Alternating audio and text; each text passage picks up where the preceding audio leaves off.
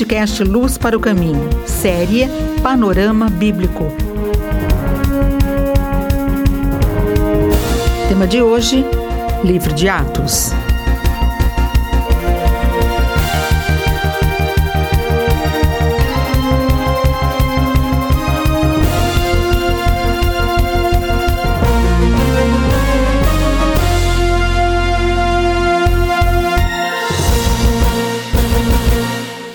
Muito bem, nós estamos numa série Panorama Bíblico e hoje eu quero tratar com você sobre o panorama do livro de Atos dos Apóstolos. Este livro é a continuidade do Evangelho de Lucas e ele dá continuidade ao ministério de Cristo e é o primeiro livro da história da igreja. Este livro tem 28 capítulos e não tem conclusão porque encerra com o apóstolo Paulo em Roma. E a história continua, e nós estamos escrevendo o capítulo 29 de Atos, porque este evangelho que saiu de Jerusalém chegou até Roma, há de ser anunciado até os confins da terra.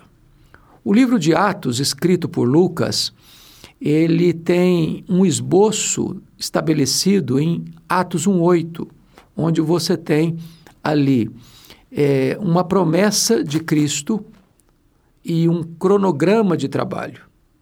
A promessa é: Mas recebereis poder ao descer sobre vós o Espírito Santo, e sereis minhas testemunhas. E o cronograma é: em Jerusalém, toda a Judéia, Samaria e até os confins da terra. E este capítulo 1, versículo 8 de Atos, é, de certa forma, a agenda que Jesus deu para a igreja, porque Atos 1 a 7, o evangelho alcança a Judéia. Atos 8, o evangelho alcança a província de Samaria.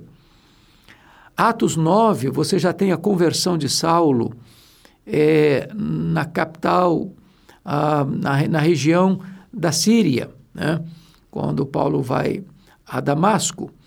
E depois, no capítulo 10, você tem a conversão de Cornélio, que é um soldado romano que cuidava da centúria de 100 soldados, por isso ele era centurião, e ele era romano, mas prosélito e frequentador da sinagoga, portanto, e é convertido pelo ministério de Pedro na cidade de Cesareia Marítima. No capítulo 11, você já tem a conversão dos crentes de Antioquia da Síria, que era a terceira maior cidade do mundo. E então você vai agora acompanhar as viagens do apóstolo Paulo, capítulos 13 e 14, a primeira viagem missionária de Paulo na província da Galácia, Galácia do Sul, Antioquia da Pisídia, Icônio, Derbe e Listra.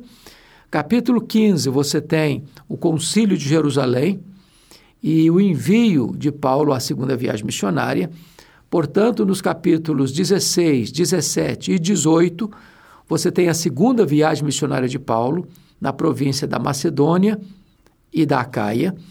E no capítulo 19 e 20, você tem a terceira viagem de Paulo, que é endereçada especialmente à província da Ásia Menor, quando Paulo fica três anos em Éfeso, a capital, e dali o evangelho se espalha pelas outras cidades da província, como Esmirna, Pérgamo, Tiatira, Sardes, Filadélfia, Laodiceia, Colossos e Hierápolis.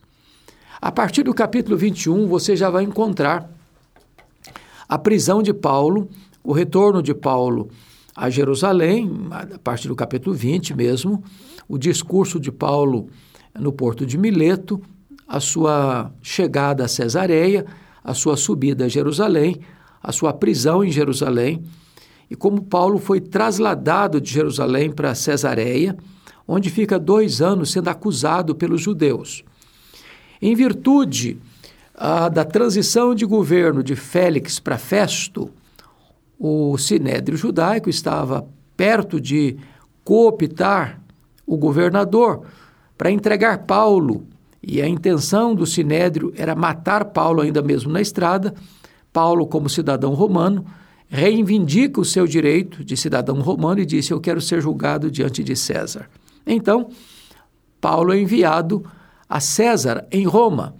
E ele enfrenta um naufrágio nesta viagem e o navio perde toda a carga e se arrebenta todo, mas as 276 pessoas que estavam dentro do navio se salvaram por providência de Deus, todos desembarcando, não desembarcando oficialmente, mas salvando-se em tábuas, nadando na ilha de Malta, onde Paulo é picado por uma víbora, e, mas o veneno da víbora não tem poder sobre a vida de Paulo, e Paulo ora pelos enfermos, eles são curados, e Paulo então dali é enviado para Roma, onde chega preso e algemado, mas cumprindo não o seu plano, mas a perfeita agenda de Deus.